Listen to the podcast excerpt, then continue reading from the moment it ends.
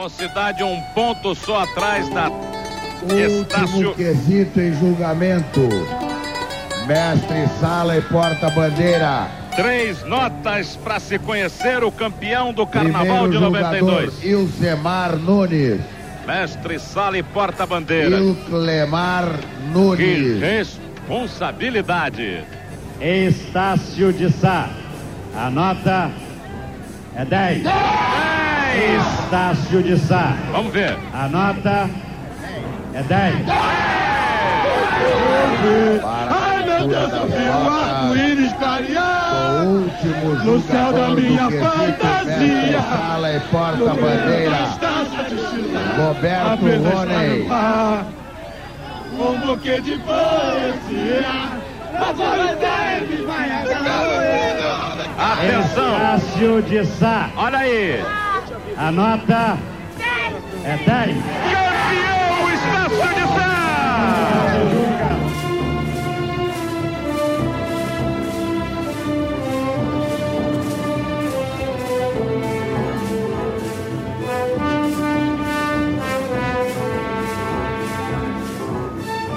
Cláudio Vieira, jornalista e cronista carnavalesco. A Estácio de Sá é herdeira direta da Deixa Falar, fundada em 1928 e considerada a primeira agremiação do samba carioca, porque foi a pioneira a usar o termo escola de samba. Isso porque ela ficava próximo da escola normalista e Ismael Silva, um de seus fundadores, adotou o nome. Depois virou São Carlos e, por fim, Estácio de Sá.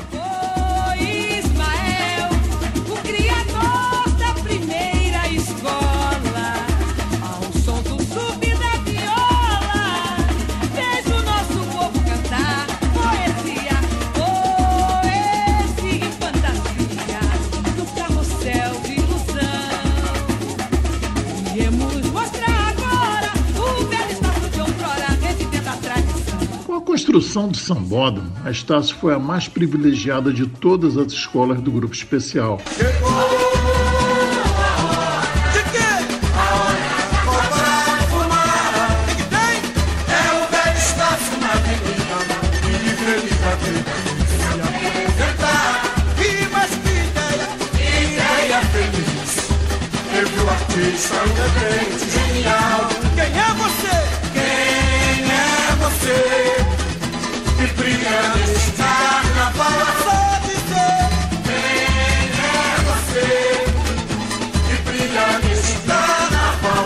Gustavo Clarão, compositor consagrado no carnaval e ex-presidente da Viradouro. A gente entrou na escola, né, eu, meu pai, minha mãe, é, em 84, né, que era a escola mais perto de Niterói.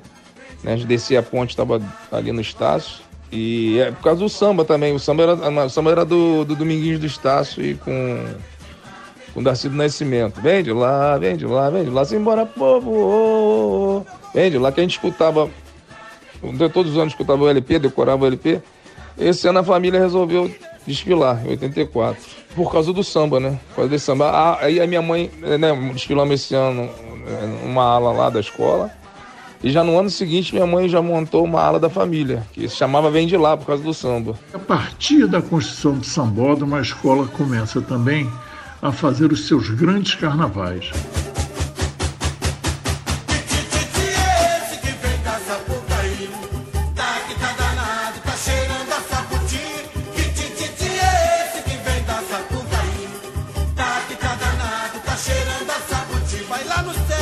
Mestre Cissa, atual campeão do carnaval pela Viradouro, mas cria da Estácio de Sá. Começou num momento muito bom lá na, na gestão do Assi, né? É, que começou com a Rosa em 86, 87. Ela começou da outra. A Estácio começou a ficar com uma outra roupagem, né? E grande carnavais, 87, vem 88, 89, tudo com a Rosa. Já com Mário Monteiro, ela fez Langsdorff, Delírio na Sapucaí, isso em 1990.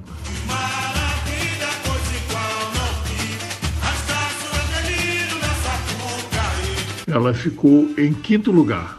A mesma colocação ela conseguiu em 1991, também com Mário Monteiro fazendo Brasil, Brega e Quiche.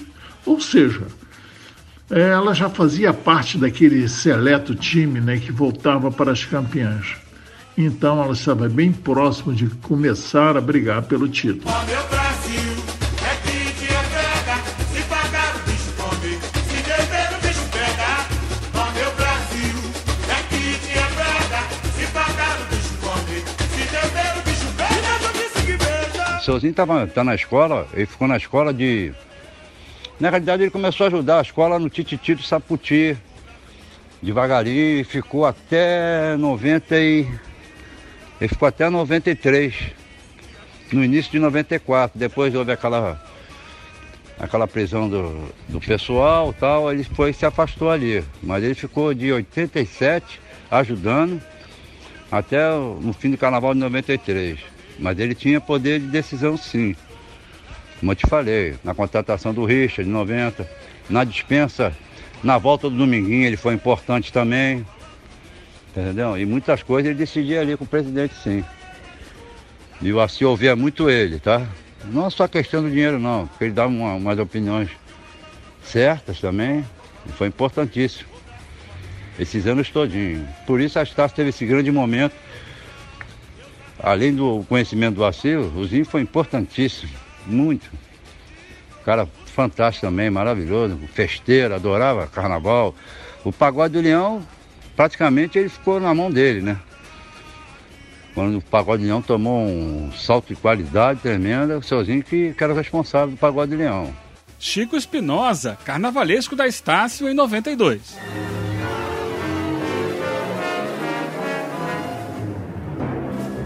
Em 92, eu já vinha com uma parceria com o Mário Monteiro nos cinco carnavais. A gente começou junto no Salgueiro, depois fomos para Tijuca e aí para Estácio. Lógico, esse período foi uma- um período de aprendizado para mim. E quando nós estávamos na Estácio e resolveu-se fazer Pauliceia Desvairada, eu fiquei muito animado por defender esse estado e essa e, e- esse estado de São Paulo, ok, eu sou filho, eu sou fruto de São Paulo, né? Comecei minha carreira em São Paulo, comecei minha carreira na Tupi em São Paulo. Esses cinco anos com o Mário foi meus cinco anos iniciais no Carnaval. E em 92, eh, como todo mundo sabe, aconteceu o, o pavilhão do Brasil em Sevilha e Mário foi para Sevilha. Eu fiquei no barracão da Estácio enquanto o Mário estava na Europa fazendo o pavilhão de Sevilha. Mário tinha desenvolvido, eu participei intensamente com ele, com o irmão dele, com Mauro Monteiro, no desenvolvimento do Pauliceia Desvairada. Então a gente tinha uma noção completa do que era esta essa bandeira que a gente estava erguendo, essa bandeira, essa bandeira do modernismo. Esse modernismo que sempre fez parte das minhas pesquisas e das minhas buscas. Eu sempre fui muito interessado na Semana de Arte Moderna e nos frutos que essa Semana de Arte Moderna recebeu.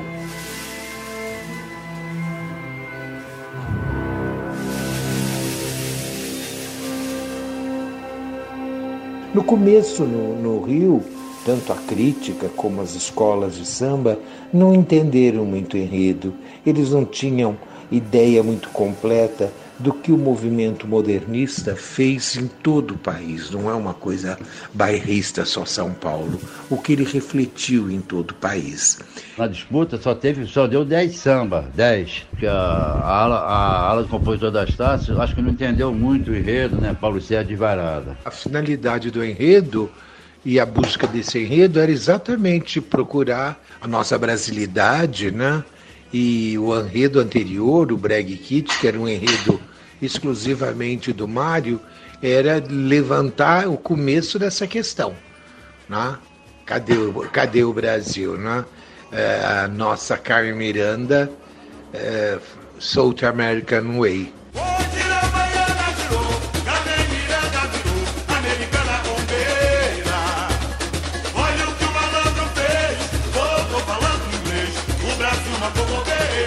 Rapaz, escolha de samba enredo foi um, foi um caso sério. O Djalma Branco e o Caruso, né, os caras são, eram ícones na, na escola, já, é, Em 88 a gente começou a fazer, começou a escrever samba. E só é, eu e ele só, eu e meu pai. A gente foi, só eu e ele, a gente disputando o samba do, do, do, do boi. Porra, samba, a Rosa queria o samba, todo mundo queria o samba, mas a gente era pato novo ali, né? E ganhou, ganhou o Djalma com Caruso, né? O samba que Paulo César defendia samba até legal pra caramba, mas na, na quadra o nosso, nosso ia, ia bem pra caramba. Em 89, nós ganhamos samba deles, né? Em 89 foi o feijão com arroz, ganhamos samba deles, do Caruso, do Djalma.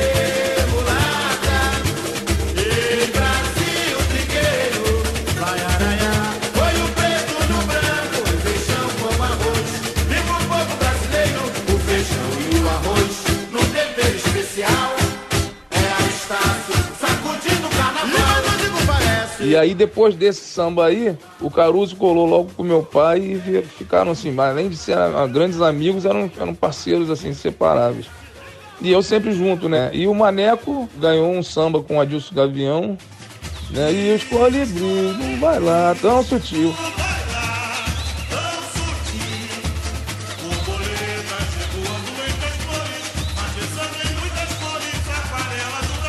E depois foi convidado para fazer parte da parceria, essa campeã de 92. E o Maneco era da, realmente, o Maneco era da, da- do Império, né?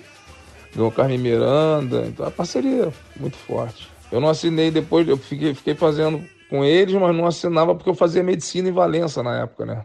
E na época, na época, na época tinha que né, você tinha que estar lá terça, tinha que estar lá sábado, tinha, que- tinha aquele livro de presença e tal, que se você faltasse, você estava fora da ala e tal. Tinha aqueles, co- aquelas coisas antigamente tinha, né? Só podia fazer parte de uma, de uma escola. Eu vi, ai meu Deus, eu vi o arco-íris clarear.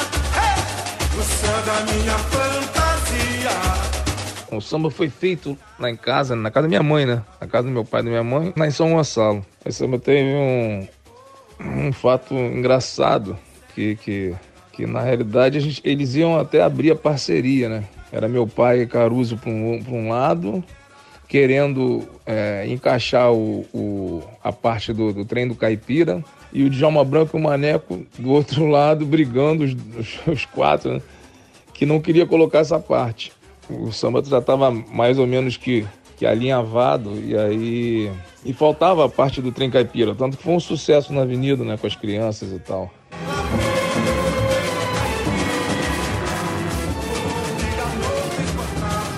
Aí eu consegui fazer, colocar ela como se fosse uma segunda do samba, né? Eu consegui né, juntar os dois de lá e os dois de cá. que os dois ficavam, os dois ficavam na sala e os outros dois ficaram lá no, no- na área, né? Mas era sempre, é sempre uma festa fazer samba, fazer samba lá, que é muito legal, porque o Caruso era uma porra, figura ímpar. O Caruso era, era sensacional. E o, o Djalma Branco cozinhava muito bem, né? Chegava lá fazer cada comida e tal. O Me Dê Me Dá, a gente fez, a gente estava fazendo, a gente fez a primeira parte do samba, né? Do, eu vi, ai meu Deus, eu vi o arco-íris clareando na minha fantasia. Primeira parte quase toda e saímos mostrando, saímos mostrando pra, pra- na escola, né? Ver se a galera gostava, se o pessoal, presidente de ala, bateria, não sei o que, aí a galera se amarrou. Gostou demais. E eu acho que foi o Djalma, se não me engano, foi o Djalma Branco que veio com esse me dê, me dá, me dá. me dá. Todo mundo achou muito legal, né? Muito, muito, mas o que, que isso aí tinha a ver com. Porque era, é, falando de arte moderna, né? Tinha um poema do. Não sei se era do Oswaldo de Andrade, se chamado de Andrade. Alguma coisa que falava que era dê-me, dê-me um cigarro, não sei o que. Pronominais. Dê-me um cigarro, diz a gramática, do professor e do aluno, e do mulato sabido. Mas o bom negro e o bom branco da nação brasileira dizem todos os dias: Deixa disso, camarada, e dá um cigarro. Oswald de Andrade. Foi a justificativa desse refrão, né? Que era, que era uma, um, um- um poema do- da época. Mas só que tinha um samba da rapaziada lá da Vila Kennedy, né? Que cantava o Marinho. Que o- a gente apelidamos o samba de Pintando Sete.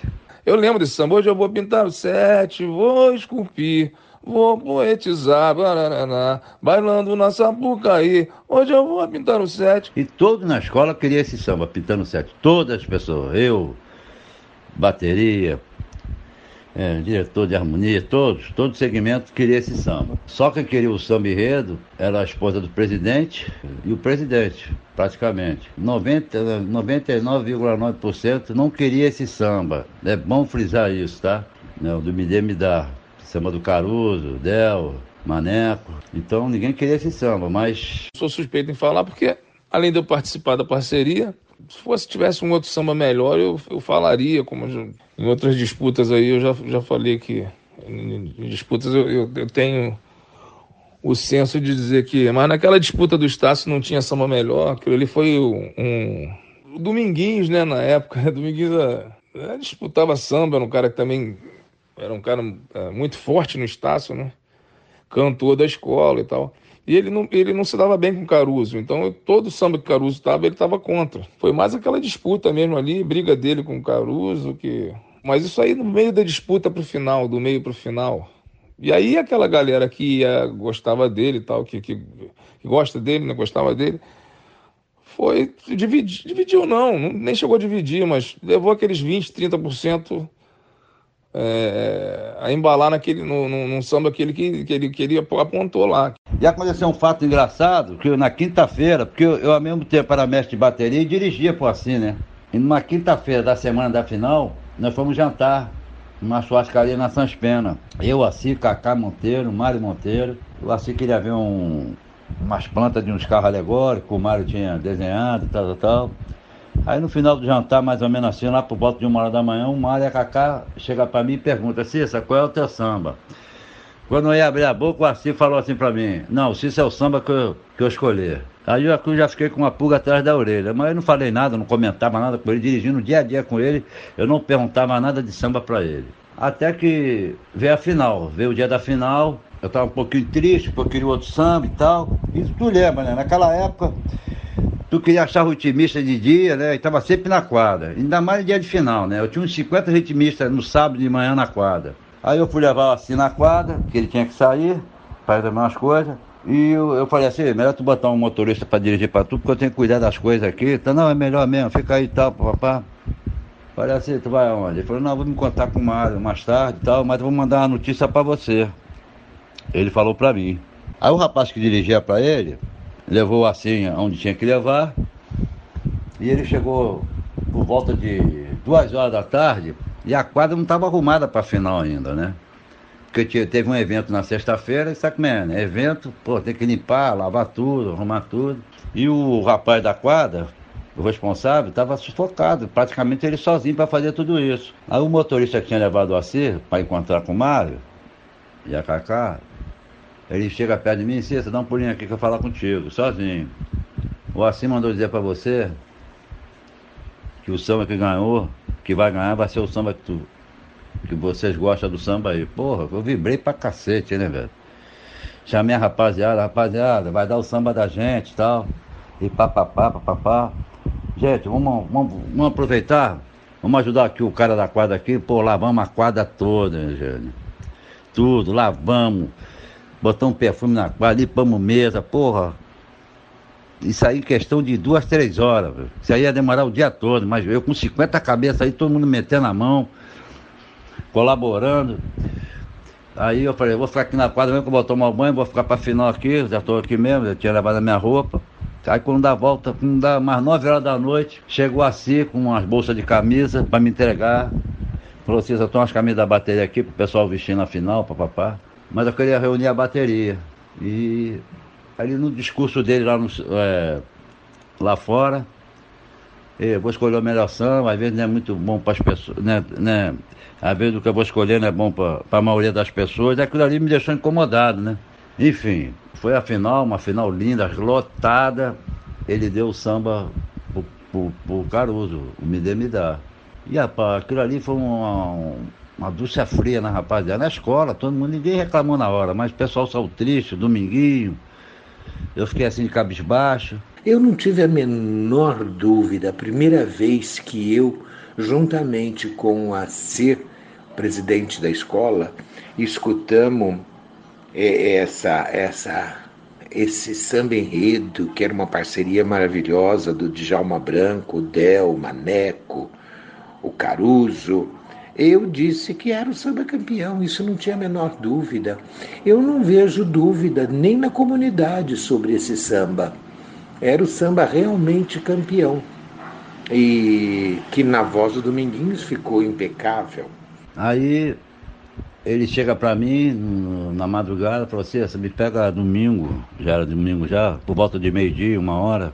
Quando eu cheguei para buscar ele, eu já tinha recebido uma notícia que as alas da escola, as alas, componentes, é, pessoas do seu segmento estavam na quadra fazendo um churrasco e, e contrapartida em relação ao samba que ele deu.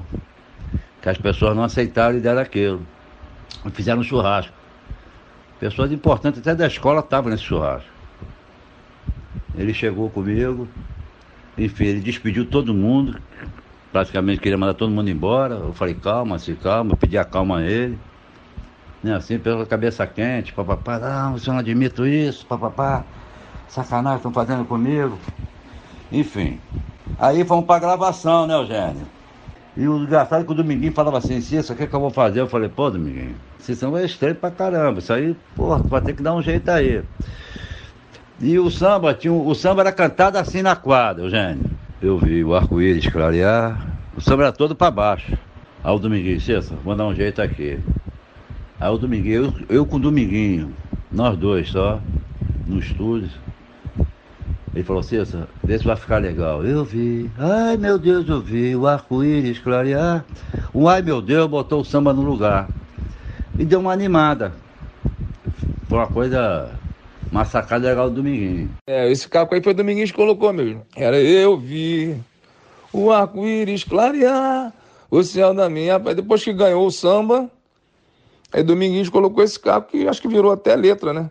Eu vi, ah, meu Deus, eu vi o arco-íris clarear. É, o que eu falei, o Dominguinhos era contra até, até dar o resultado. Quando deu o resultado, meu, ele abraçou o samba e, e arrebentou, arrebentou.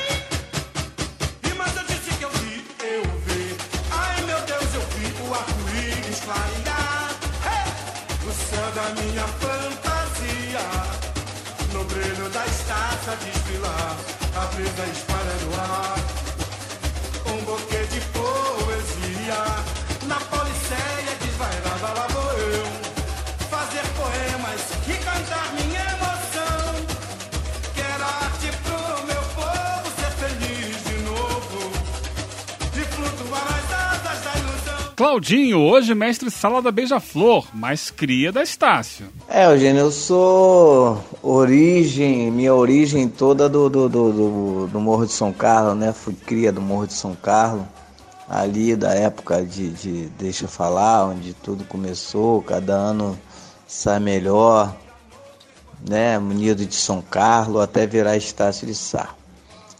E eu era da ala das crianças ali, meu pai e minha mãe tinham ala. Meu pai tocava na bateria, minha mãe tinha ala na comunidade, na escola. E eu cheguei lá com seis anos de idade, participei do meu primeiro desfile na ala das crianças, com seis anos. Depois é, fui para a ala de passista, teve um, uma, uma- um concurso lá dado pelo Zequinha, então o legendário da escola, que era um cara que era passista, escolheu uma turminha para desfilar com ele, negócio de uns cinco meninos, pra, seguindo ele, né, que ele era passista, ele fazia até o João Roberto Kelly, e ele montou tipo uma ala de cinco meninos destacando dentro da escola. E eu, como ele estava sempre olhando lá, lá das crianças, a gente sambando, né? E ele me destacou como um dos meninos para poder participar dessa aula dele. E fui. Daí depois teve um concurso para terceiro mestre sala. Eu fiz o concurso para terceiro mestre sala, passei depois de um tempo, depois para segundo, teve um concurso também, passei para segundo mestre sala. Até 1991 a escola me deu a oportunidade, é, na gestão do presidente Assi Pereira Alves, de ser o primeiro mestre sala juntamente com a Adriane. Adriane que foi da União da Ilha, juntamente com Peninha. Né, e de outras escolas mais. Selminha Sorriso porta a bandeira da Beija-Flor, mas que passou pela Estácio. Eugênio, A minha chegada na Estácio se deu de uma indicação do Chiquinho do Babado, chamado de Chiquinho Pastel, do Arthur Ascar, que era o jornalista do jornal O Povo. Mas assim, gente, a vida é uma é um grande mistério, né? Eu fui do chão ao céu. Eu estava numa escola de samba realizando um grande sonho. Esse sonho se realizou em 1991 com o enredo Caminhoneiro, né, do Império Serrano. A escola não foi muito bem, na verdade ela não foi muito bem, ela não foi bem. Ficou em último lugar, foi rebaixada e eu tirei a pior nota do quesito. Ou seja, na minha estreia foi uma estreia frustrante, triste e eu pensei em desistir naquele ano do meu sonho. Eu já era passista, né? Já fazia shows de, internacionais, uh, por exemplo, com o senhor Haroldo Costa. Mas ser porta-bandeira era meu sonho de menina, então eu estava buscando esse sonho. Só que imagina uma estreia dessa, né, para uma, uma jovem. A gente se encontrou na cidade do samba, eu já era primeiro mestre da escola. Cidade do samba não, teve uma reunião, um evento na, na, na, no Palácio da Cidade. Na vinda do Príncipe Charles aqui, mas foi no Palácio da Cidade, onde estava escrito que seria o meu primeiro contato com Claudinho. Eu fui levando o Charles e a Fabiana, que era o casal Mirim da Império Serrano. Nós nos conhecemos, ficamos amigos, trocamos telefone, porque ficou todo mundo junto, né, no mesmo salão, esperando a hora da apresentação. Eu falo até hoje que eu não esqueço o telefone da casa dele. E começamos a conversar e falávamos de carnaval, mas nunca podíamos imaginar que meses depois já tínhamos um encontro marcado, né? E esse encontro já está indo para 30 anos. Já passou dos 30, é? 30 anos. Mas o destino dos deuses do samba quiseram que eu fosse indicada para Estácio. Ao, ao chegar, eu fui a menina que encantou os olhos da presidência, da diretoria, porque no mesmo dia eu fui é, contratada. Eu nem sabia que existia isso, contratada naquela época, né? E já ia receber até salário para ficar. No mesmo dia, tudo aconteceu. Então, horas depois, eu já estava sendo anunciada no palco, no Pagode do Leão, aquele pagode famoso. Quem é da época sabe. Como a Sorriso da Estácio, que foi assim o título que o falecido tio José Carlos Neto é, me intitulou na sua matéria do extinto jornal A Notícia. Ah, o encontro foi maravilhoso, né? Como, como todo time, né? Você tem que ensaiar muito, né? A gente, como praticamente nunca tinha dançado junto, então a gente começou é, a ensaiar. Eu que praticamente já era, estava no quartel, estava no exército, então tinha uma preparação física já bem, bem apurado, né? Que eu estava no, estava no exército ainda, então quer dizer, tinha um treinamento físico, preparação física estava tava tudo em cima. Então, através dessa preparação física, a gente é, teria que ter uma boa alimentação, a gente se alimentava bem. Ensaiava muito por questão de ser o primeiro ano, nunca tinha dançado juntos. Foi fácil, tivemos nossas pequenas primeiras desavenças, é, de discordância, muito comum na, na, numa nova formação de parceria. Mas o amor, né, o respeito e o que está escrito, está escrito, né? É, permitiu que nós fôssemos amadurecendo juntos. É, e antigamente a dança era diferente, o andamento da bateria era diferente, era uma outra coisa totalmente diferente, mas a gente conseguiu fazer os nossos ensaios juntamente com a escola, dia de semana e final de semana. Como a gente não tinha ensaio técnico naquela época, a gente ensaiava muito na quadra, bateria, dominguinho e tal, dia de semana às vezes, no dia de sábado, que era, era a grande festa da escola. E praticamente o ano todinho, a gente parava a bateria, o Dominguinho parava lá, rejeitando o Dominguinho. Bicho, não tá legal. Eu falei, eu, eu respondia, Dominguinho, não tá legal aí, é assim, aquela briga. Briga interna.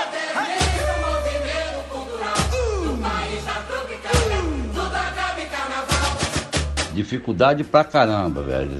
Só, até Deus duvida das coisas que nós fizemos lá. Posso falar nós porque eu participei intensamente desse momento ali. Nós tínhamos perdido praticamente o pavilhão de São Cristóvão e a escola estava sem barracão, né? Pegamos o estacionamento da quadra, aquele estacionamento que tinha atrás, né? Que aquilo ali era um matagal tremendo. E a gente caiu para dentro para poder fazer o barracão ali, colado à quadra, a quadra com os eventos, né? Tinha ensaio, tinha pagode do União. E, a gente fazendo as obras lá atrás, né? Levantando lá a cobertura para fazer um barracão improvisado ali, tudo sendo feito ali, fantasia, né? Fizemos um ateliê também na quadra também, praticamente no último andar da quadra. De um barracão sendo começado, porque nós estávamos acampados do lado da quadra, sem cobertura, sem nada, e embaixo de um viaduto. Tanto é que a última alegoria do Macunaíma foi feita debaixo do viaduto. A sua quadra ficava bem juntinho da, da nova concentração, né, que é a concentração dos Correios, onde também ficavam a- o barracão e a quadra. Ou seja, ela estava do lado, ela terminava de construir seus carros e fantasias e era só levar pro, para a concentração ali ao lado. Neste barracão a gente sofreu todos, pos- todas as, as, as tempestades possíveis, né? Deu muito trabalho fazer esse barracão, mas foi muito prazeroso, porque nós tínhamos uma equipe toda muito unida. É, nessa época, nós tínhamos dois grandes ou três desenhistas. Eu me lembro do José, eu me lembro do Mauro, irmão do Mário Monteiro, que também participou nos desenhos.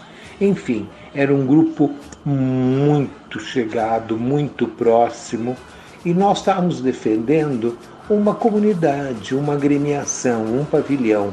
Não estávamos defendendo eh, somente um carnavalesco, uma dupla de carnavalesco, ou um carnavalesco ausente, ou um carnavalesco tomando o domínio da escola e que no meu caso eu comecei a interferir em todos os sentidos. Tanto é que bem antes da, do dia do campeonato, do dia do desfile, eu já tinha fechado um compromisso com o Acir para o Carnaval de 2003.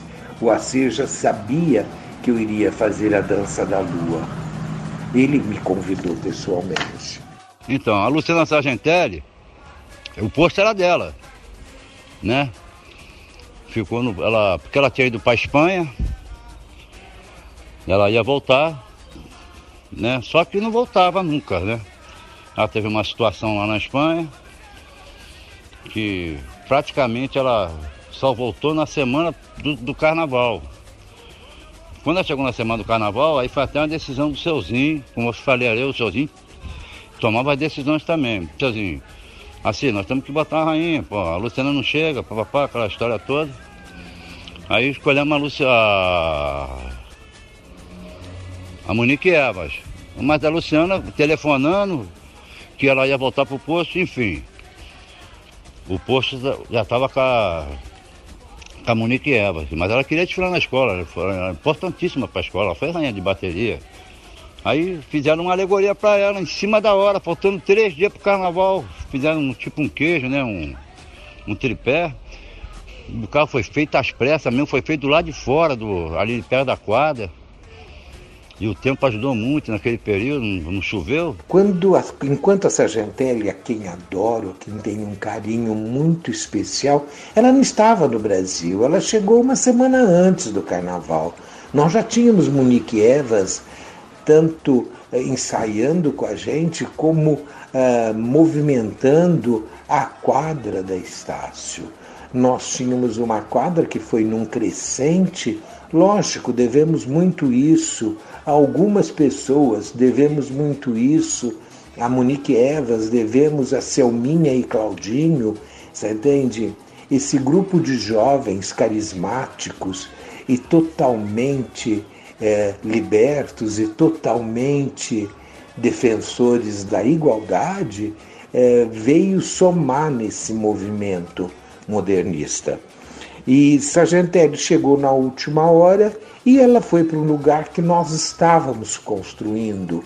Aquela escultura deco tinha um espaço que poderia entrar uma passista, sim, uma passista de grande qualidade, que era exatamente para discutir o novo com o velho, né? a tradição a, o, o, a, os modelos, os moldes europeus, que era uma escultura deco, com a modernidade no corpo de uma passista mulata brasileira e de talento. Foi todo espelhado esse carro, né? E correndo sabe como é que é, né? Deixaram um espelho ali meio mal, colocado, ela cortou o pé todo, como a gente viu no desfile. E acabou acontecendo que o carnaval, como passista, virou aquele ano da Sargentelli. Eu fico muito feliz cada vez que eu lembro de tudo isso. Foi um prazer ter a Sargentelli.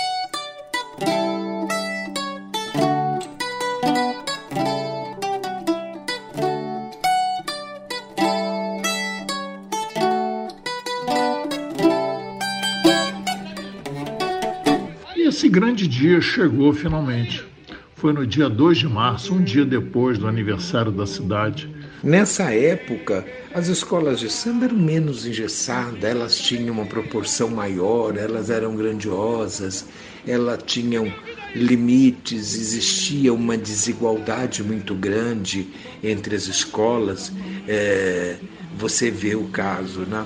Entre a mocidade de Padre Miguel tentando o tricampeonato com todo o dinheiro possível e todo o esplendor e todo o talento do Laje, do outro lado, montado ali no, nos lados do Correio, nós tínhamos a, Estáia, a Estácio de Sá, uma coisa pequena, eh, alguns achavam até mal acabada, mas nós tínhamos certeza de um carnaval modernista.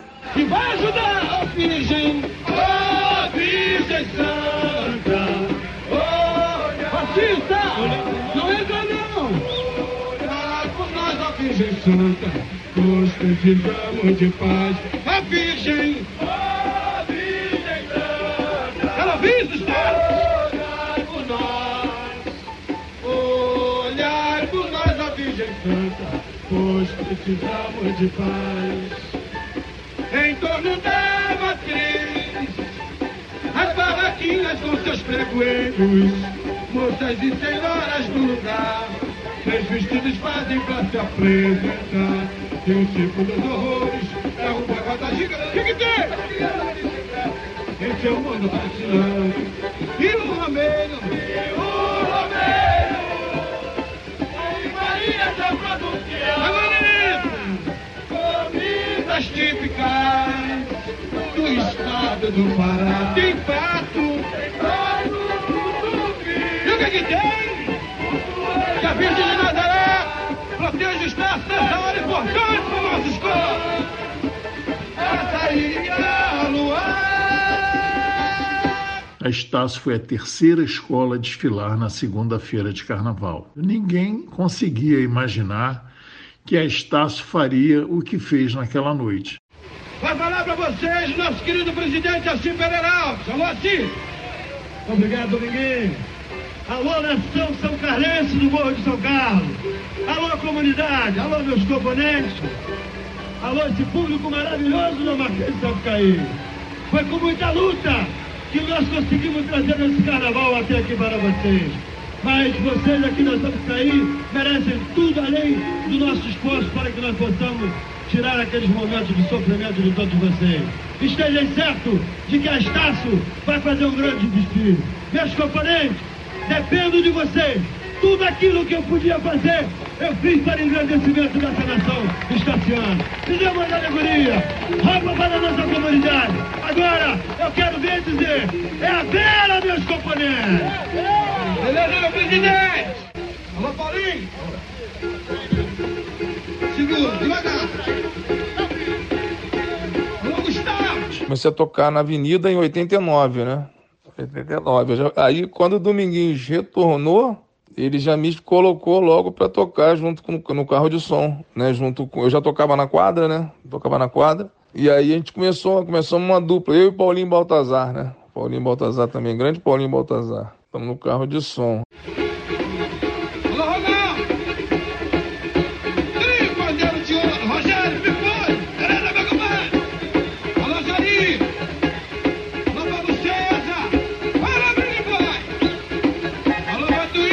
Vantuíro Oliveira, hoje consagrado intérprete da Unidos da Tijuca, por muitos anos foi apoio de Dominguinhos. A gente estava retornando da Grande Rio, né, na época. E o Dominguinho falou, ó, oh, tô voltando para Estácio Sá. Se quiser ir para lá comigo, eu falei, ô Dominguinho, tô fechado contigo, não abro. Meu, meu mestre, né? Vamos nessa! Segura, hein, gente?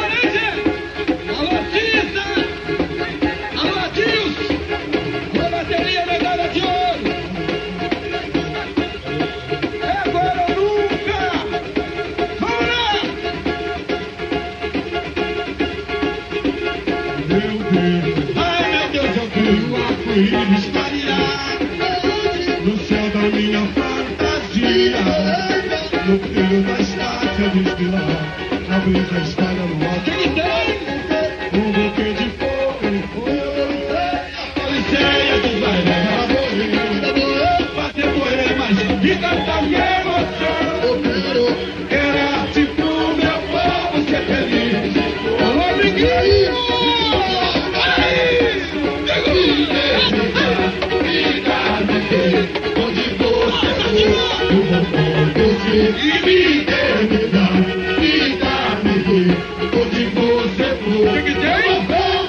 Enquanto a escola esquentava, um dos seus ritmistas do tamborim, Serginho, hoje diretor de bateria da Viradouro, chegava à concentração. Eu era ritmista, né? E eu desfilava. Não, to- todos os diretores um dia foram, foram ritmistas, né? Então eu desfilava em muitas escolas. Então eu desfilava no Salgueiro, desfilava na Vila Isabel e Estácio. E nesse ano específico, no sorteio, caiu a Vila Isabel em segundo e a Estácio em terceiro. Eu já tinha desfilado no Salgueiro no domingo, né? Então eu desfilei na Vila Isabel, eu vi o público desfilando na Vila Isabel, né? É, é- é naquele ano. Saí correndo pela, pela, pela antiga Brama, né? E para pegar a Estácio, eu peguei a bateria da Estácio no boxe, no primeiro boxe. E ficava uma pessoa me esperando, né? nesse dia era meu pai, né? Tava me esperando e eu tirei a roupa da Vila Isabel correndo ali na apoteose para botar a roupa para voltar correndo e tal. Poxa, a calça da Estácio era uma calça, a roupa da bateria era uma calça de lycra. Né? Então, pô, suado pra caramba, era uma bota, tinha uma bota. Então, desesperado, tocando roupa. E a calça de lycra pra entrar, todo suado, meu Deus do céu, puxando aquilo e tendo que correr, trocando de roupa, correndo deixando outra fantasia, já botando no saco, aquela correria. Enfim, aí consegui colocar, botei a bota, saí correndo pela, pela Brama, ali por trás da Brama. Cheguei no box da bateria, todo desmilinguido, todo com um chapéu na mão, todo suado, botando. Mas aquela emoção do desfile, é é aquele negócio da Sapucaí, né? A magia, né? A magia da Sapucaí é o momento, é a hora, é, é- é a emoção. Quando pega na veia, né? Foi o que aconteceu ali, ali pegou na veia. Né? Quando pega na veia, quando tem que acontecer aquela magia da Sapucaí, ninguém segura, né? Foi um desfile muito atípico. Naquela época, a Marquês de Sapucaí, a concentração das baterias ainda era ali na Presidente Vargas, ali do lado do setor 1. E a Estácio começou, pra você que não começou muito bem, até porque na saída ali da. Quando a bateria saía ali, encontrava um som totalmente diferente da Sapucaí. E dava aquele baque, sabe, muito forte, né? É, entre os ritmos, se bobeasse, a bateria acabava atravessando, mas a gente começou bem. Na saída ali deu uma, uma certa encravada lá com a bateria e com o canto. Felipe Ferreira, professor de História da Arte, escritor, integrante do júri do Estandarte de Ouro. Outra coisa foi a comissão de frente, né? que eu acho que também foi muito responsável é, por isso. Já naquela época, já hoje em dia a gente percebe a força que tem, né? a, a responsabilidade da comissão de frente para um sucesso de uma escola. Né? Escolas que fazem desfiles excepcionais, mas que vêm com uma comissão de frente fraca, tem algum problema, nem sempre tem o resultado esperado, apesar do bom desfile. E o contrário acontece também, né? Escolas com desfiles razoáveis, mas que vieram com uma comissão de frente forte, é, acabam se destacando. Então, nesse caso, a comissão de frente, é, ela trouxe essa força. Eu quero, o que eu quero dizer, eu não acho que a comissão de frente seja mais forte que a escola, eu acho que é um conjunto muito forte, mas eu quero dizer que Isso já foi uma medida bem antiga, já, já tem bastante tempo isso, e isso já aconteceu nesse, nesse desfile, me parece. É um bom exemplo de uma comissão de frente que que trouxe essa, essa força para a escola. Eram aqueles personagens, é, Perron Alequim Colombina, se não me engano, né? É, que eram é, de pernas de pau. Então, é uma, uma, coisa bem impactante, bem, bem interessante. Né? Então, tudo isso, essa junção dessas coisas todas, acabou trazendo, é, é, reforçando a, a força que a escola já tinha entrado, mesmo antes de entrar. Eu escondi de toda a comunidade, até do Mário Monteiro e do, e do Assir, foi no último dia, no dia antes do desfile, que Solange, mulher do Assir, que era uma mulher corajosa e que me ajudou muito, fechamos a quadra para eles terem noção do que era a comissão de frente, que eles não sabiam até então. Uma comissão de frente é, coreografada pelo Geraldinho, do pessoal da Intrépida, e com a confecção dos figurinos da Mara, uma querida amiga que já se foi.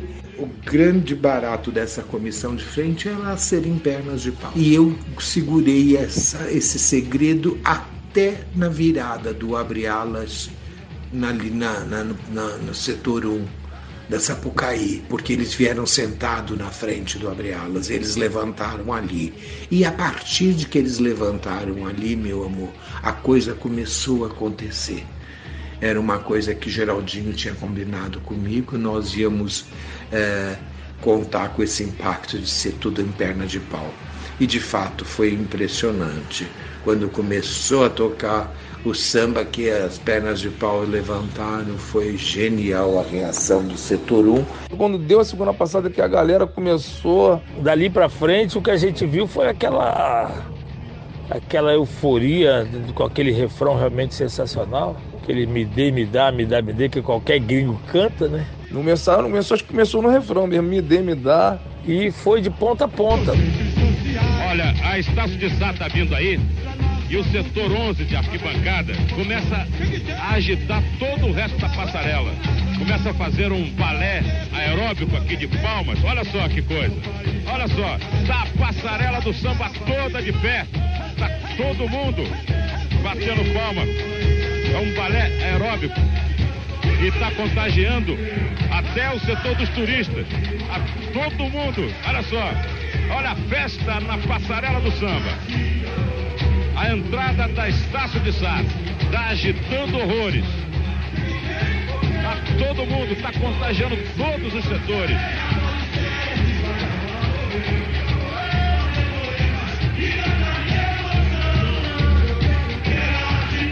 A festa do samba.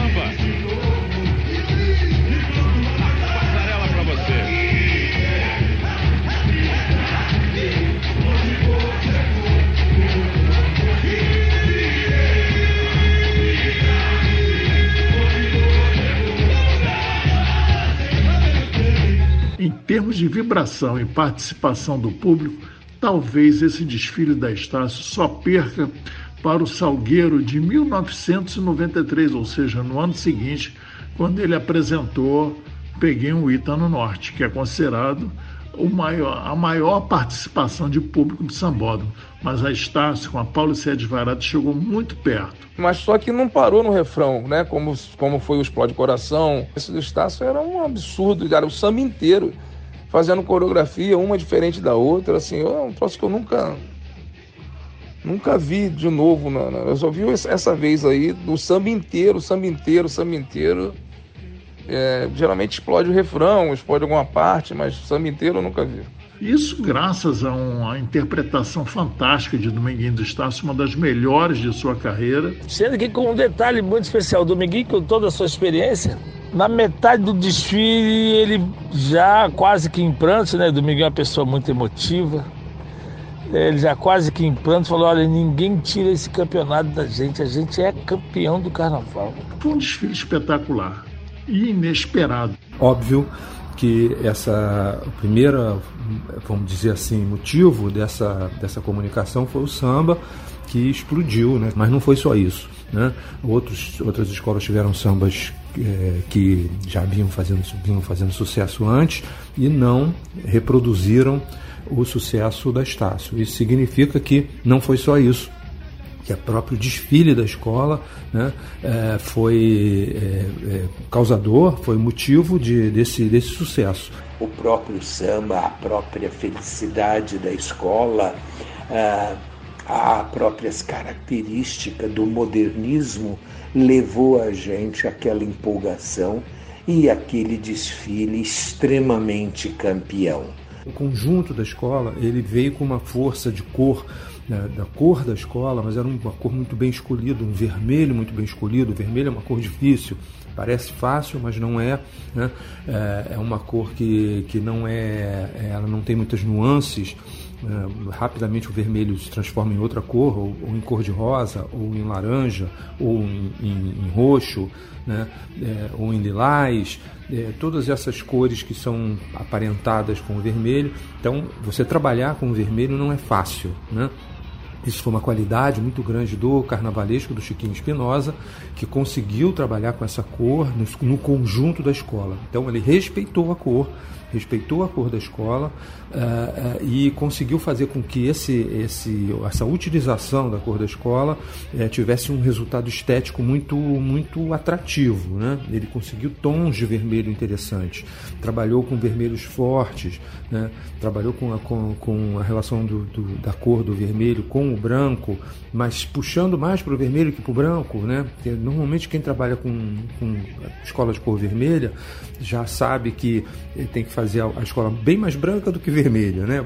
Muito branco e, e, uns detalhes em vermelho que, que sempre faz com que a escola fique mais leve, mais, mais agradável ao olhar. Mas o Chiquinho não fez isso não. Ele trabalhou com manchas de vermelho muito fortes e conseguiu com essas manchas de vermelho muito fortes dar esse, esse, esse, esse visual é, agradável, alegre, leve, né? É, então isso foi uma qualidade muito, muito grande do carnavalesco.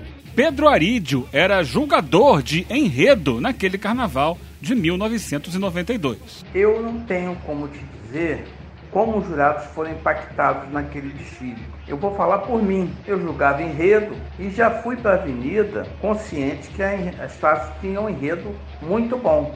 A gente é orientado para não assumirmos ou nos deixarem assumir a opinião da plateia.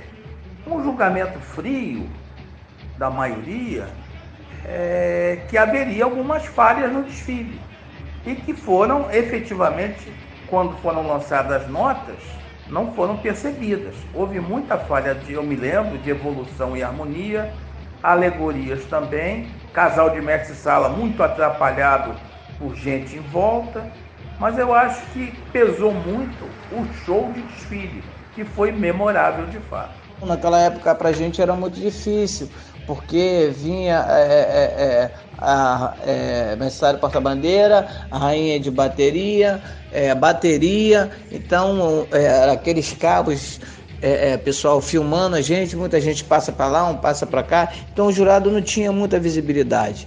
Então as pessoas não queriam saber se você tirava 9.9 ou não, você tinha, teria que tirar 10. Só que o jurado está de lá, ele está te julgando, a gente está ali para ser julgado. E olha que minutos antes eu tinha passado por um sufoco, né? Foi a, a não colocação do copinho que sustenta o mastro na roupa. Tava, tava com a minha bota, eu peguei a bota também, e dentro dessa bota tinha um prego. E eu quando coloquei a bota, furei meu pé. Então, em 1992 eu, fui, eu desfilei com o pé furado, mas não contei nada para ninguém. Meu pé estava sangrando porque a partir do momento que eu coloquei a, a bota, tinha um prego por cima da, da, da, da da lapela por dentro e eu não sabia, tipo uma taxinha, alguma coisa assim que o cara colocou e na hora deve ter esquecido. E eu coloquei o pé para poder experimentar e acabei furando meu pé. Desfilei com o pé furado. Depois que eu vi aquela imagem, que tudo se resolveu, nossa, eu imagino aquela jovem que no ano anterior tinha tido a escola rebaixada, pior nota. Imagina de repente você olhar que bancada cantando, a escola passando com uma energia. Como é bom ver o público interagindo com a sua escola, né? Foi muito lindo, foi muito emocionante, muito gratificante ter vivido esse grande desfile. Vamos na Praça da Apoteose com o repórter Renato Chapô. A Estácio de Sá está chegando nesse momento aqui no setor 11, perto da dispersão na Praça da Apoteose. E essa é imagem, todo mundo brincando, todo mundo cantando o samba da escola. Mas não é desde agora não, desde que a Estácio de Sá estava lá no começo da Marquês de Sapucaí, o pessoal aqui nas cadeiras especiais e em toda a dispersão já cantava com todo o público que estava cantando também desde o começo do desfile lá na armação. O Chiquinho tem um, um, vamos dizer assim, um estilo é, de fantasias principalmente, né, que é o forte dele, é, um estilo mais abstrato, né? Ele trabalha muito com essa questão de, de, de, formas abstratas nas fantasias. Então, isso também foi muito positivo. Ele trabalhou várias alas nesse, nesse, desse jeito, e isso tem, dialogava com a questão da arte, né? com a questão da arte modernista, com a questão do, do, das formas geométricas. Então, isso é, também foi muito rico, muito interessante, né? muito claro. A busca de querer fazer um trabalho moderno, modernista é, alguns momentos impecáveis, como era o carnaval antigo, naquele, naquele, aquela alegoria totalmente vazada, toda coberta com espelho, como era o trenzinho caipira, que foi primoroso, que tinha um toque de modernidade na avenida, ele não entrava.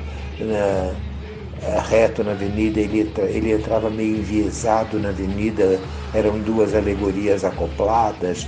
Por outro lado, ele também trabalhou com as formas mais, mais é, vamos dizer assim, reais, né? que, que, que, que trazem sentido, tem sentido próprio. Por exemplo, como tinha, tinha uma ala que, se não me engano, era uma ala do Macunaíma, que tinha uma, uma cara de um, né, de um personagem, de um boneco, uma coisa assim curiosa. Tinha umas alas de espantalho, se não me engano, é, que também tinham essa forma. Então ele conseguiu esse equilíbrio também, né? Ele foi um carnaval muito de equilíbrio de cores, de formas né, e, de, e de significados.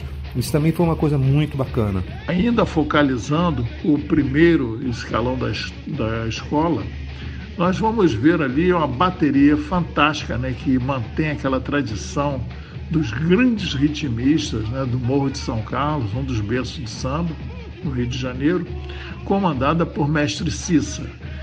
Aí teve um detalhe também, Eugênio, é bom citar,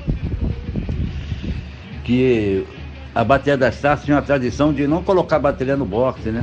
E a gente tinha combinado com o presidente na época, eu e o Macumba, que era diretor de harmonia, assim, vamos botar bateria no boxe.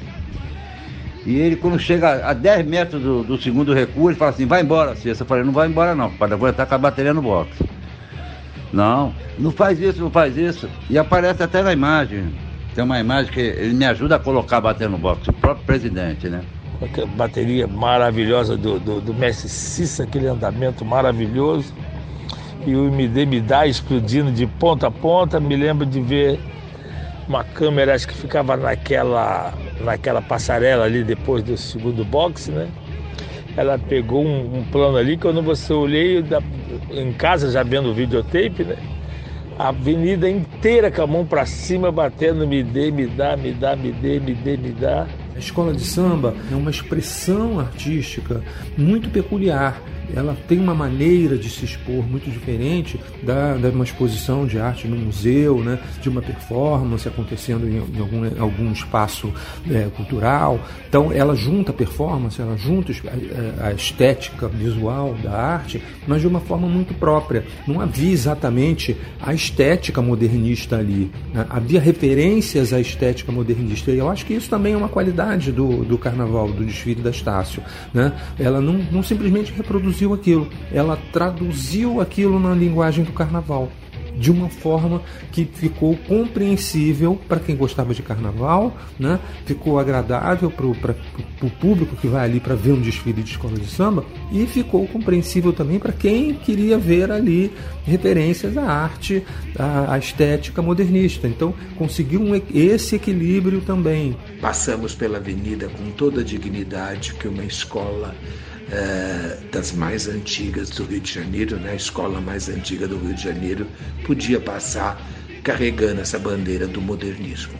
José Carlos Nevo, o Estácio foi um deslumbramento na avenida. Magnífica, Estácio. Foi um- uma choradeira, uma, uma, uma, assim, uma, uma coisa de maluco aquele, aquele desfile lá.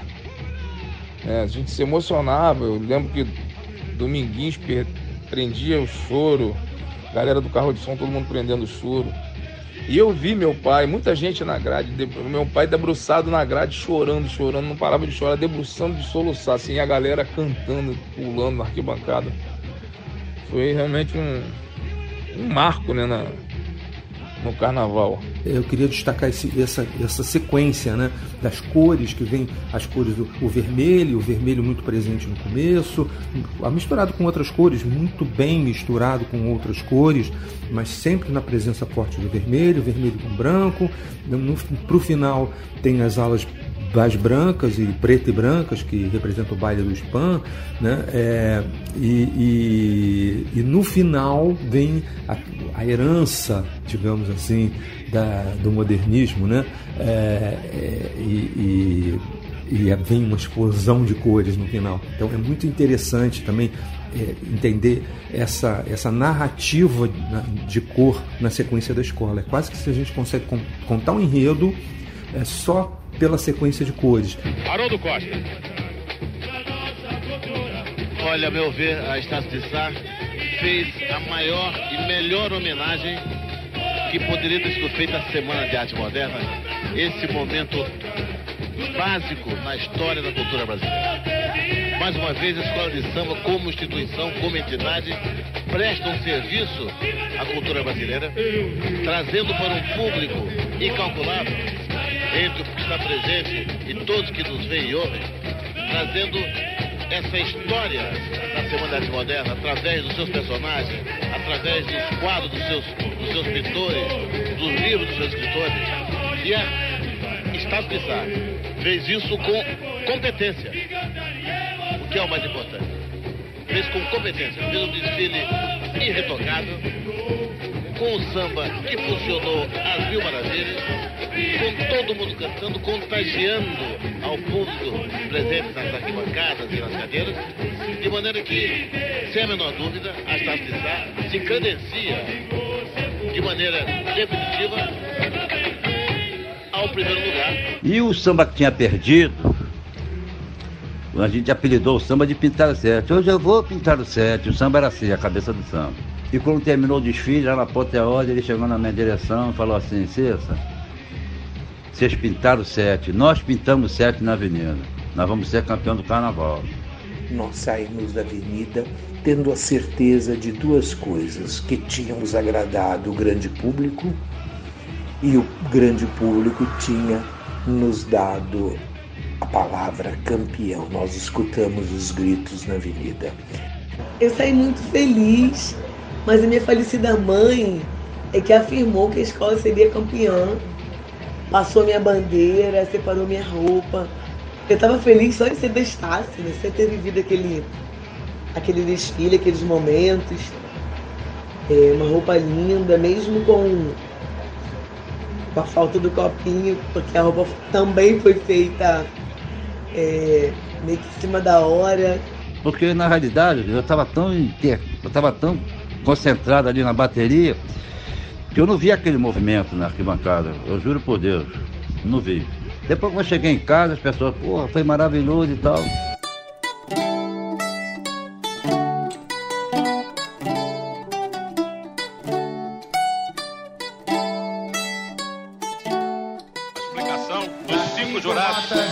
Sorteados três números, e os três então serão separados para posterior apuração. Vão ser sorteados os jogadores do quesito bateria. Tá aí o Assir, presidente da Estácio, uma tensão. E ele que teve um início de estafa horas antes do seu desfile. Vamos com a repórter Bia Falbo. Pois é, está aqui do lado do Assi, presidente da Estácio. Assi, o morro desceu todo o Morro de São Carlos, né? Pelo que a gente vê lá, lá atrás, na arquibancada. É, o morro desceu porque está confiante mesmo, porque foi feito um investimento entre a escola e o nosso patrono em cima da comunidade para que a comunidade fizesse um grande carnaval na Marquês de Sapucaí, assim como nós fizemos e mostramos para esse povo do Rio de Janeiro. Atenção! Estácio de Sá. Olha aí. A nota é 10. Campeão Estácio de Sá!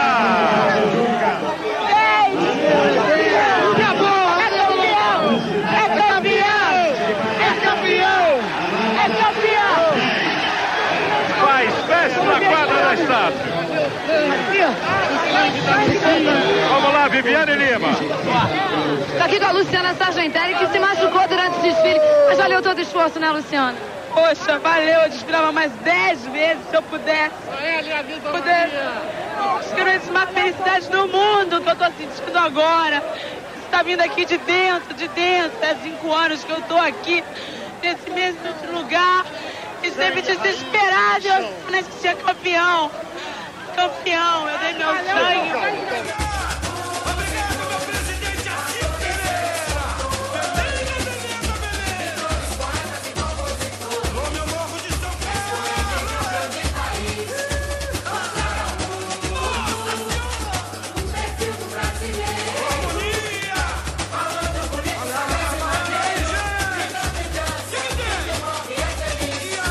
Então a gente viu muita coisa acontecer, a gente viu muita coisa aparecer nesse desfile. Eu vi a formação desse casal, Selminha e Claudinho, dentro já da Pauliceia desvairada.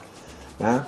Eu, eu, tive, eu vi a Estácio num crescente é, de público, junto com Monique Evas, dentro da escola. Eu vi tudo isso e foi um, grande aprendizado e um grande florescer de uma carreira. E eu, como morava é, dentro da comunidade, você levar um campeonato para sua comunidade, você quando sobe o morro, você chega lá a ser ovacionado pelas pessoas, pessoas te carregarem no colo, te abraçarem, né? Te, te, poxa, foi muito bom, parabéns, nota 10, te dar os parabéns, te abraçar, seus amigos te carregar. Isso é muito é, foi muito, muito, muito maravilhoso. Dentro da comunidade, você é um pouco meio que cobrado quando você não tira a nota 10, né? No meu primeiro ano foi, eram três notas, né? E nós demos três notas 9, 9, 9.9, 9.9, 9.9. Então as pessoas ficam meio assim, né? Poxa, tal, primeiro ano, mas eh, elas não sabem que é muito difícil, né? Eu tão humildezinha, é, depois do resultado peguei um ônibus que levava uma hora e pouquinho para chegar até a quadra, fui no ônibus segurando a bandeira, cheguei na porta da quadra, assim, meio que tentando entrar, né? E pedindo por favor para me deixarem passar. O povo estava lá já comemorando há mais de duas horas, três horas já de comemoração, e eu chegando. Depois de uma luta para chegar até lá. Eu pegava um ônibus, depois pegava um outro ônibus ou um táxi da rodoviária no Rio até a quadra. E cheguei, aí depois consegui entrar, é, entendi né, o que estava acontecendo. Graças a Deus, foi um momento muito especial na minha carreira, sabe, um momento de muito aprendizado. Agradeço muito ao Dominguinho do Estácio pelas oportunidades que me deu. Com toda certeza, se ele não tivesse me dado, eu não teria tido essa, essa minha vida é, maravilhosa dentro do mundo do samba. Esses anos todos cantando na Sapucaí. Eu fui uma aposta também na realidade, que eu tinha só três anos praticamente como mestre de bateria. E rapaz, mas foi bom pra caramba. Ser campeão é muito bom. O Estácio, para mim, é ponto de partida, né, cara? Para tudo. Né? Foi uma escola. Primeiro, composição de samba, então, é uma escola, assim. Cara, eu fiz samba com todo mundo ali. é, fiz samba com parceria com todo mundo, né? Djalma das Mercedes, Djalma Branco, Caruso, meu pai que era de casa, Dominguinhos do Estácio, que depois virou meu, meu parceiro em outras escolas, em várias escolas, ganhamos, ganhamos vários sambas. Darcy do Nascimento, né, Marinho, Bajão, ixi, pô, tem uma galera muito, muito grande. Na época tinha um pagode do Leão, comandado pelo Bira Havaí. Foi o local que eu, que eu primeiro, primeira vez que eu cantei, né? Ele me colocou a primeira vez para cantar, para tocar também, né? Tocar na avenida, carro de som, na quadra. Para mim foi, foi uma escola, né? A própria minha visão, né, de compor, né? É, uma, uma visão de compor, eu peguei um pouco de cada um, assim, fui pegando as coisas e, e, criei a minha própria identidade. Mas foi tudo ali do Estácio, né? Foi tudo ali do Estácio. E que história linda, né, Eugênio? Que história. Eu fui muito feliz lá na quadra do Estácio, muito feliz com, com aquela agremiação, com, com os componentes, com os torcedores. E eu guardo todos eles e todas as histórias que eu vivi na Estácio no meu coração. Eu aprendi a fazer carnaval na primeira escola de samba do Brasil, na Estácio de Sá. E hoje tenho no meu coração é, essas duas escolas, a Estácio de Sá e a Vai Vai, que me deu vários campeonatos. Eu não posso esquecer disso. Eu tenho que dizer que eu tive sempre que agradecer muito ao apoio tanto do Acir como da Solange e do Zinho, como todo uh, bicheiro, sempre nos ajudou. O Ricardo, que era diretor, Ricardo Popota era diretor de Barracão, foi importantíssimo. Chuchu, que era, trabalhava com o Acir. Citar o nome também de Roberto Costa, que foi um dos diretores de carnaval, que passou na São Clemente. O Gil, também, que passou na São Clemente trabalhando na direção de carnaval, Macumba, diretor de harmonia com. Era uma equipe muito boa, né, que a gente tinha lá. Essa foi a grande. Foi o grande momento das taças, na minha opinião. Então, a relação, a relação com a Si, com a Solange, era pô, muito, muito legal, muito boa, assim, eles frequentavam lá em casa, né? E, e o Assi era, assim, é, era até a página 2, ele sempre foi um cara muito boa praça, assim, com a galera e tal. Eu acho que depois que a escola ganhou, acho que deu, subiu a cabeça, né? Sobe, sobe a cabeça um pouco. Mas nada que atrapalhasse não, a amizade não. Acho que era polêmico, polêmico assim, com a, com a galera de fora, né? Acho que com a, com a galera da escola não, não era polêmico, não. Eu falo do Assis com maior orgulho, velho. Eu tenho maior, eu tenho maior admiração pelo cara, pelo que ele fez para essa escola, né? É importante eu falar isso, é até um desabafo que eu vou falar. O Assis morreu duro, velho. O Assis tinha tudo na vida dele. Eu posso falar porque eu sei de tudo que se passou com o Assis. Pô, eu convivi praticamente dentro da casa do Assis, na separação dele, com tudo isso eu, eu participei. Então eu costumo dizer, quando as pessoas começam a falar mal do Assis, eu eu prefiro me afastar porque eu vou, eu vou eu de alguma maneira vou defender o cara, né? Porque era, era um ser humano espetacular, com um coração enorme. Quando ele tinha, todo mundo tinha, velho. Todo mundo se dava bem. E muita gente nessa escola, não sei se alguns estão vivos ainda, foram beneficiados com ele. Porque ele é daquele cara. Ele quando não tinha, ele dava o jeito dele, as cambalhotas dele, como a gente já sabe. Mas quando ele tinha, todo mundo tinha, velho. Eu, eu não aceito quando falam do Assi, porque todo mundo levou vantagem, velho. Então, o Assi tinha um coração enorme, velho. ajudou muitas pessoas, muitas. Se eu fosse estar aqui, a gente vai ficar aqui quase um dia falando. Então, do Assi eu tenho que dizer isso. Cara maravilhoso, faz falta no carnaval, conhecia carnaval, como pouca, poucos presidentes conhecem. Então, é um cara para mim foi sensacional. Mas um, a cereja do bolo da Estácio viria no sábado das campeãs. A escola já estava terminando a sua apresentação, quando de repente aconteceu um corre-corre na pista. O que, que houve? O que, que aconteceu? Nada mais era do que Ayrton Senna da Silva o nosso grande campeão, tricampeão né, de Fórmula 1, que estava no camarote da Brahma, ele não aguentou. Ele pulou do camarote para a calçada e da calçada pulou a cerca, indo parar dentro da escola, invadiu a bateria. Então, logo ele entrou na bateria da Estácio, já deram para ele uma faixa de campeão e um chapéu da bateria. Ele então foi sambando com uma passista que vinha à frente do, dos ritmistas até o segundo recuo de bateria. Ou seja, a Estácio tem apenas o carnaval até hoje, mas não faltam, mas não faltam histórias para que ele ficasse guardado na nossa memória. É uma coisa interessante que eu acho que eu nunca mostrei para ninguém, né? Que, que é, mas tenho vontade de gravar um dia, ainda não gravei, mas vou gravar. É, a gente, é, esse alusivo, né? Estácio é o meu amor, Estácio é a minha paixão, Estácio mora no meu coração. Esse alusivo é do meu pai, né? Só que depois a gente pegou esse alusivo, e eu, ele e o Dominguinhos, nós fizemos um samba. Né? Eu nunca cantei para ninguém assim, mas é, é, nunca gravei ainda, mas vou gravar. Se Deus quiser, eu vou gravar. Estácio é ponto de partida,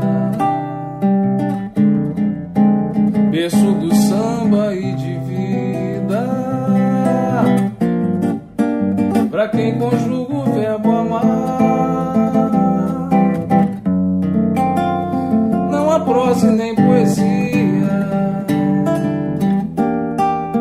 que descreva a alegria com ela desfilar.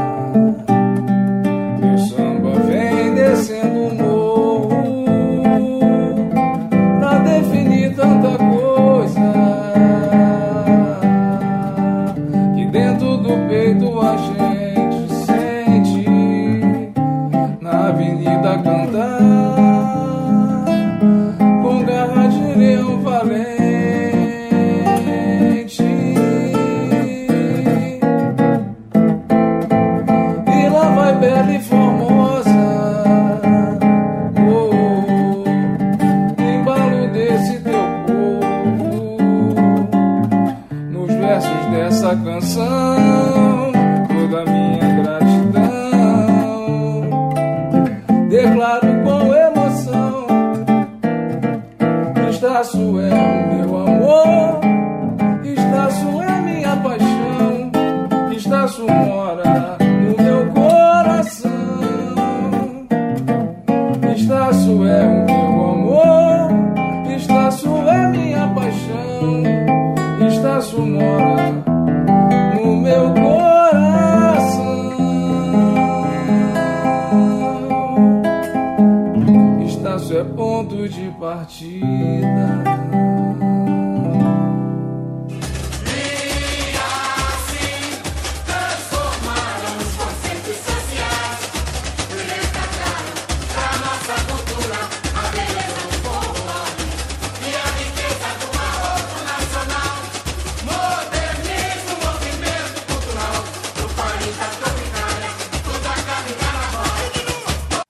Agradecimentos especiais ao locutor Cláudio Ferreira pela interpretação do poema Pronominais, ao músico e compositor Paulinho Bandolim, que fez o solo com o refrão do samba, e a todos que participaram com depoimentos desta edição. A versão do trenzinho caipira que usamos é da Orquestra Sinfônica Brasileira. E os trechos de desfile e apuração da TV Manchete através do YouTube. É também uma forma de homenagear o grande Paulo Stein, que nos deixou recentemente e que foi o âncora destas transmissões. Até a próxima edição do Samba Leal.